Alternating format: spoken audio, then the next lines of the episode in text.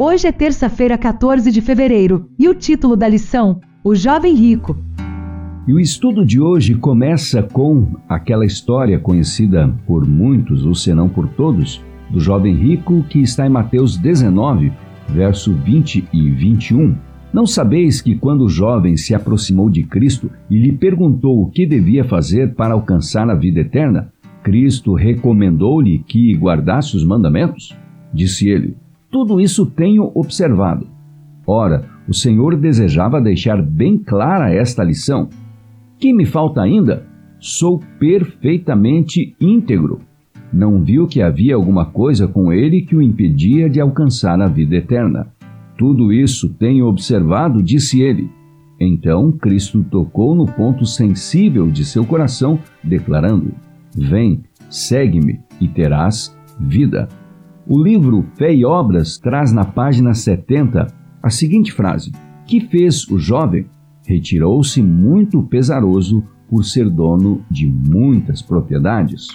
O rico que teve tantos privilégios nos é apresentado como alguém que deveria ter cultivado seus dons de modo que suas obras atingissem o grande além, levando consigo as aperfeiçoadas vantagens espirituais. É propósito da redenção não somente eliminar o pecado, mas restituir o homem os dons espirituais perdidos pelo poder atrofiante do pecado. Dinheiro não pode ser introduzido na vida futura.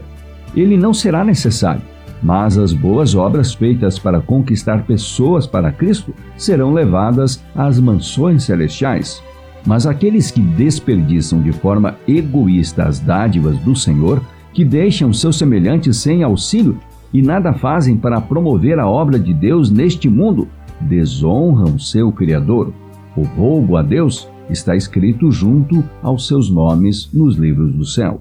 O livro Parábolas de Jesus, páginas 152 e 153, traz esse parágrafo.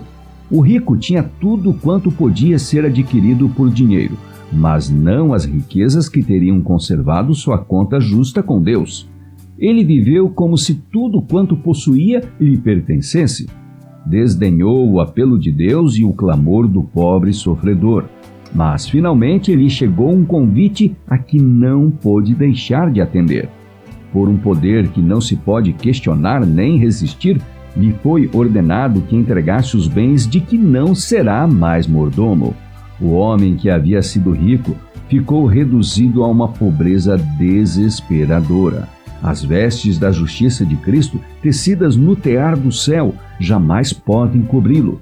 Ele, que uma vez tinha usado a mais rica púrpura, o mais fino linho, ficou reduzido à nudez. Sua oportunidade findou. Nada trouxe ao mundo e nada pode levar dele. Há muitos professos cristãos que farão qualquer sacrifício para obter riquezas, e quanto mais êxito tiverem em alcançar o objetivo de seus desejos, tanto menos se importarão com a preciosa verdade e seu progresso no mundo. Perdem o amor a Deus e agem como loucos. Quanto mais prosperam na riqueza material, tanto menos investem na causa de Deus. A obra dos que têm um amor louco pelas riquezas tornam evidente ser impossível servir a dois senhores, a Deus e a Mamon. Mostram ao mundo que seu Deus é o dinheiro. Prestam homenagem ao seu poder e servem ao mundo em todos os efeitos. E o livro Conselhos sobre Mordomia, página 147, conclui: O amor ao dinheiro torna-se uma força dominante e, por sua causa, violam a lei de Deus.